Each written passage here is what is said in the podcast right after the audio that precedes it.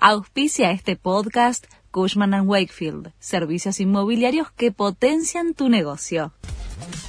La Nación presenta los títulos de la tarde del lunes 4 de septiembre de 2023.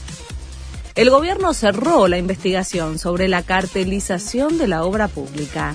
A cuatro meses del fin del mandato, la Comisión Nacional de Defensa de la Competencia, que depende de Economía, clausuró el caso abierto a partir de las revelaciones de la causa de los cuadernos. Afirmó no haber encontrado evidencias contundentes pese a la confesión de los arrepentidos. Desaparecieron de un escuadrón de la Gendarmería Nacional 16 kilos de cocaína secuestrada en un operativo. La droga había sido incautada durante un procedimiento preventivo en la Ruta 9 a la altura de Lima, en Zárate. Por orden del juez federal de Campana, ya fueron detenidos cinco gendarmes que estarían implicados en la desaparición de parte del cargamento que estaba secuestrado.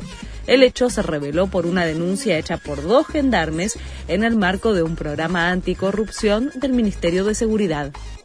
La legislatura porteña vallada organizaciones de derechos humanos se movilizan en rechazo a un acto organizado por Victoria Villarruel, compañera de fórmula de Javier Milei, para homenajear a las víctimas del terrorismo.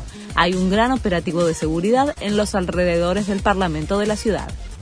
Fernando Burlando dio detalles de la autopsia al cuerpo de Silvina Luna, se extrajo material que había puesto Aníbal Lotoki. Había en los glúteos y en las piernas, detrás de las rodillas y en el ciático. Era algo pesado y duro, describió el abogado, que confirmó que a partir de este estudio denunció por homicidio al médico. Leo Messi camino a Argentina. Este jueves, desde las 9 de la noche, la selección tendrá ante Ecuador su estreno en las eliminatorias sudamericanas rumbo al Mundial 2026. Los integrantes de la escaloneta ya empezaron a llegar al país. Uno de los primeros fue Enzo Fernández.